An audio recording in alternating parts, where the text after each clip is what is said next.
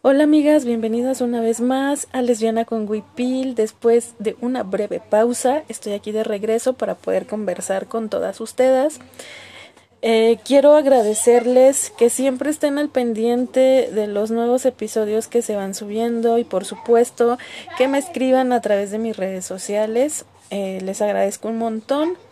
También les recuerdo que este es un podcast muy orgánico, grabado con un teléfono celular, por lo tanto podrán escuchar todo tipo de ruiditos. También les dejo mis redes sociales. En Facebook me pueden encontrar como Yadira del Mar. En Instagram, Yadira del Mar. Y uno más donde subo poesía, Yadira del Mar 27. En TikTok, Yadira del Mar. En Twitter, arroba diosa de la mar.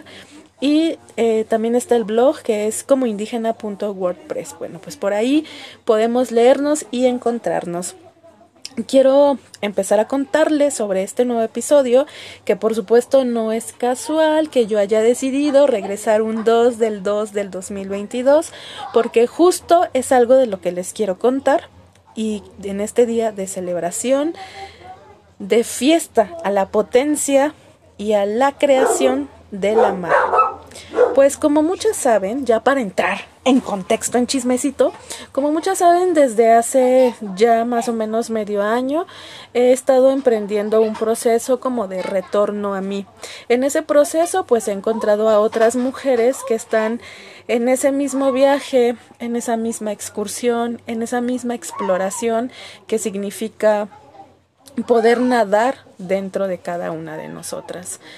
Pues resulta que por ahí de diciembre encontré una cosa maravillosa y que también tuvo que ver, a propósito de esa cosa maravillosa que encontré en diciembre, el, el, episodio pasado que es una carta a mi mamá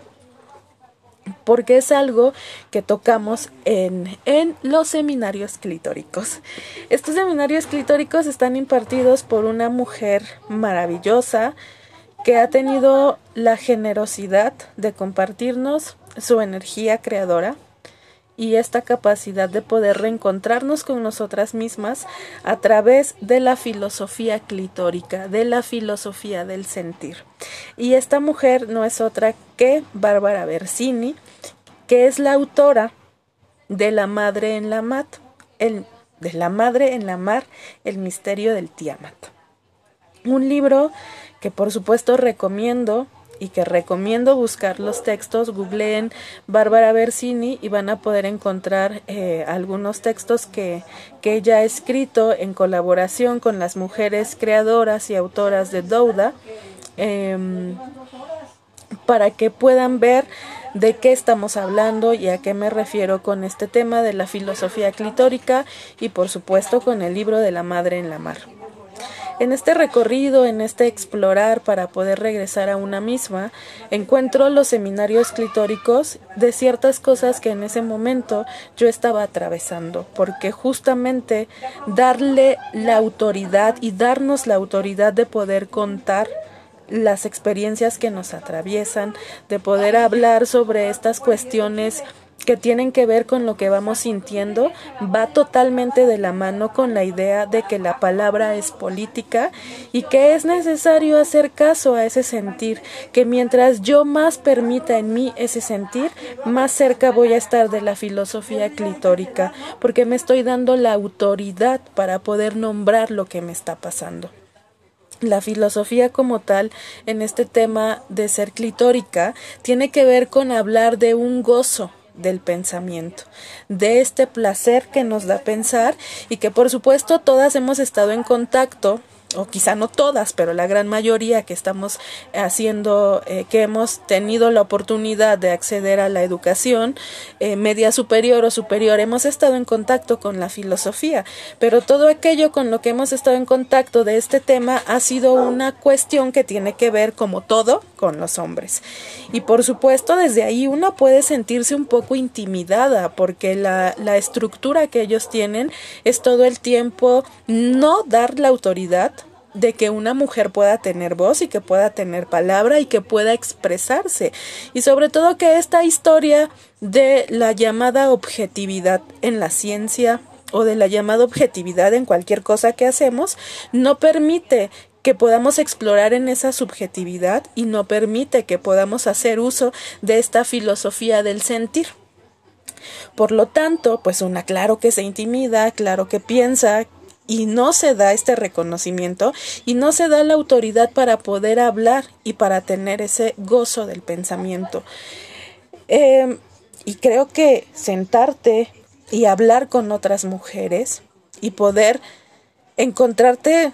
con un par no necesariamente con 100 mujeres, pero sentarte y hablar con una en concreto, con dos en concreto, que tengan ideas y, y comunes acuerdos en concreto, pues te puede ayudar a entender que eso es hacer filosofía y que además eso es hacer política porque nuevamente la palabra es política y es esa fuerza de darnos la autoridad y de reconocer la voz en la otra.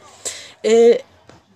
entonces, poder empezar a nombrar que existe esta parte muy nuestra de la filosofía y que podemos gozar en ese pensamiento y que podemos, podemos empezar a crear un pensamiento propio y que podemos darnos esa autoridad y reconocer en la otra, darle a la otra autoridad, de que se dé autoridad a sí misma, de poder nombrar lo que le está pasando, creo que es algo que me ayudó muchísimo en todos estos procesos de idas y venidas, de subidas y bajadas que he estado atravesando en el último año de mi vida. Pero también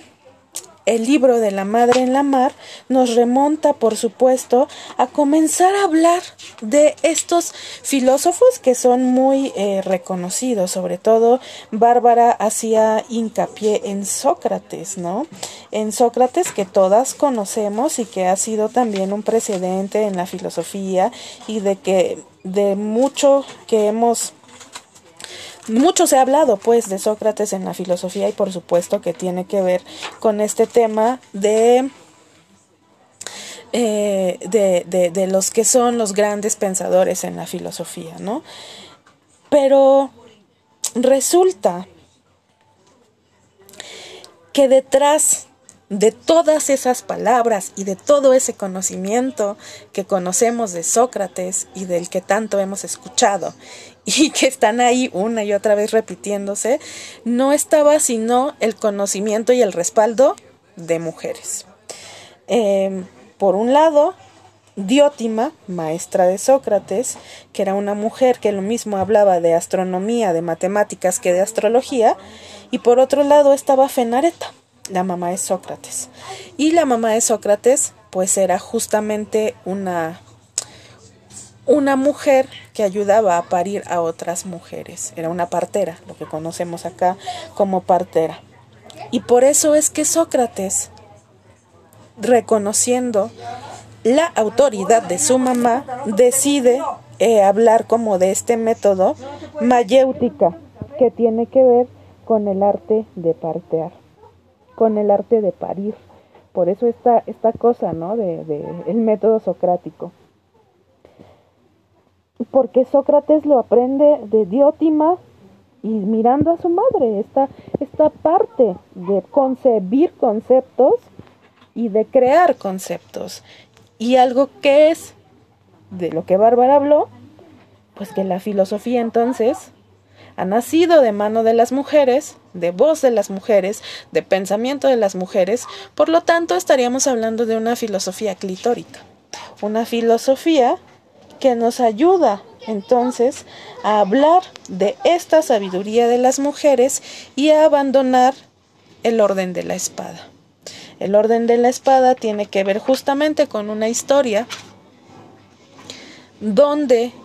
no se reconoce esta autoridad en la voz de las mujeres y no se reconoce esta capacidad creativa que todas y cada una tenemos y que esa capacidad y esas posibilidades se vuelven infinitas. Por lo tanto, si nosotras nos acercamos a esta filosofía clitórica, a este gozo del pensamiento y a darnos la autoridad para poder hablar desde ese sentir,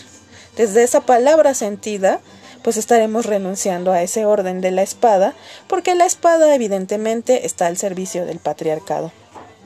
Nos han dicho también, por otro lado,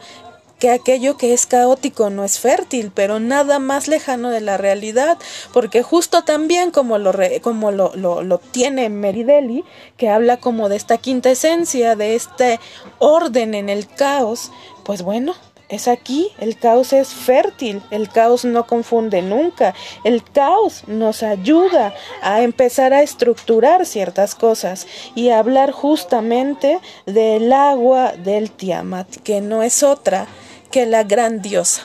de donde viene todo, de donde viene esa creación. Por eso es indispensable comenzar a pensar en que todas somos madres clitóricas, porque tenemos la capacidad infinita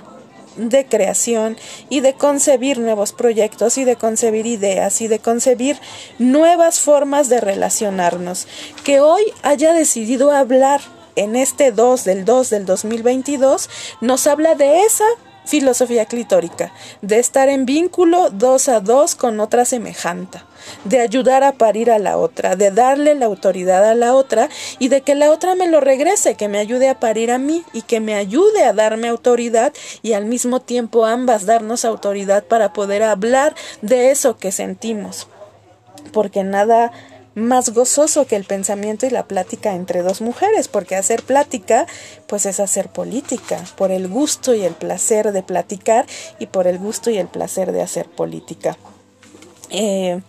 este concepto de madres clitóricas, de madres creadoras, no pretende usurpar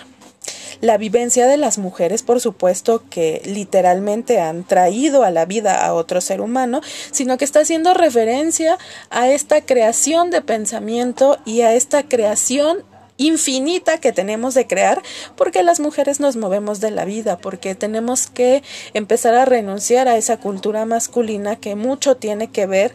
con desaparecer, con la muerte, con toda esta cultura necrofílica que muchas veces es en la que se mueven los, los hombres. Entonces, justamente por ello, eh, hablamos de este parir, de este parir, de este gestar y de este concebir. Hablar de clitórica es que cuando nosotras a veces nos ponemos a concebir ciertos proyectos, lo hacemos a solas, sin la intervención de una espada, sin la intervención del patriarcado, sin la intervención de un hombre. Esa concepción lo hacemos a solas. Estamos solas cuando concebimos esto. Y entonces, este seminario clitórico me ayudó a tener la relación nuevamente que había venido buscando con la mujer que me dio palabra y existencia, mi mamá, y que por supuesto también me invita a entrar con ella al mar, en regresar las dos al mar, que es el lugar que nos dio existencia a nosotras, y nos ayuda a volver a tejer esa relación de dos, nos ayuda a volver al siempre atrás, porque detrás de mí hay otra, una otra mujer que me ayudó a que yo estuviera hoy aquí parada y a la que yo le reconozco la autoridad de su pensar, de su sentir y su decir. Em, también, también tenemos que reconocer que es un proceso difícil y que es un proceso complejo y que es un proceso de larga data. Eh, poder hablar de, esta cuestión, de regresar a nosotras mismas, porque al estar todas tan insertas en esta cultura masculina que no es nuestra. Por eso yo siempre les digo, amigas, abandonen la cultura masculina porque ese no es nuestro lugar. Y entonces nosotras empezamos a replicar estas conductas y nos volvemos mujeres bajo el orden de la espada. Pero por supuesto, se puede remediar regresando a nosotras teniendo este gozo por la palabra, este gozo por el pensar y este gozo en leer a otras y darle autoridad a otras de que también nos cuenten su sentir, su pensar y su hacer, porque es justamente lo que lo que buscamos. Y como les decía hace rato, tenemos posibilidades infinitas y entonces somos infinitas. Y entonces podemos entender que el infinito no se puede penetrar, que la mar no se puede colonizar. Entonces, por eso es que todo el tiempo estamos con esta relación compleja con la mamá y no tenemos esta capacidad para distinguir el lenguaje materno. Pero una parte importante es... Eh, aplicar lo que lo que Bárbara llama la tabula rasa, cerrar las aguas, abrazar la clítoris, acompañar a las otras como espejos, que se les devuelva ese reflejo clitórico, ayudar a parir, como, como mencionábamos hace rato, eh, reconocer la autoridad de la otra, no en un tipo de jerarquía. No estamos hablando de quién es mejor eh, en lo que hace, estamos hablando de reconocer que antes de nosotras estuvo alguien más. Es reconocer esa genealogía, es dejarse em, darnos la oportunidad de valorarnos en la grandeza que todas tenemos como madres clitóricas. Es acompañarnos, es por eso es este dos, este dos constante que siempre debería existir en relación con las mujeres, con una otra. Es entender y que es importante regresar a una misma y que por supuesto es súper importante dejarse guiar por el placer, porque como ella misma, como Bárbara misma lo dice, y como también lo pone sobre la mesa Milagros Rivera, dejarse guiar por el placer es siempre una buena práctica. Entonces, aprender esto también nos implica bajar a un abismo y que para bajar al abismo pues es importante reconocer que nosotras mismas también quizá en algún tiempo fuimos mujeres que estuvieron al orden de la espada. Y es ahí donde donde tenemos que reflexionar que la medida no está en el afuera ni en el abismo, la medida está dentro de una y en cómo nos permitimos a nosotras mismas defender nuestra intuición, cómo nos autorizamos a escribir lo que sentimos y cómo nos autorizamos a ser el faro de nuestra propia vida, a ser el faro de, nuestra de nuestro propio mar. Así que la invitación, por supuesto, es reconocer esta historia, leer La Madre en la Mar, leer y evocar a la grandiosa Tiamat, a Mumu,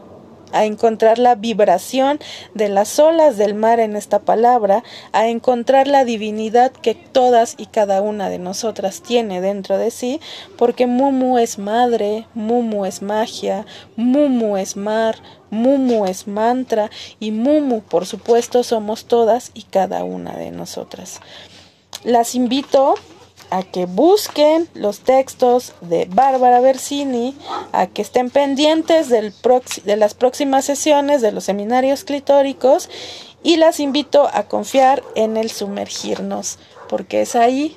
regresando a las aguas saladas del Tiamat, donde vamos a poder encontrar la fuerza para emprender este viaje que nos lleve de regreso a nosotras. Pues amigas, muchas gracias por escucharme. Y pues nos encontramos una vez más eh, prontito en un episodio nuevo. Bye.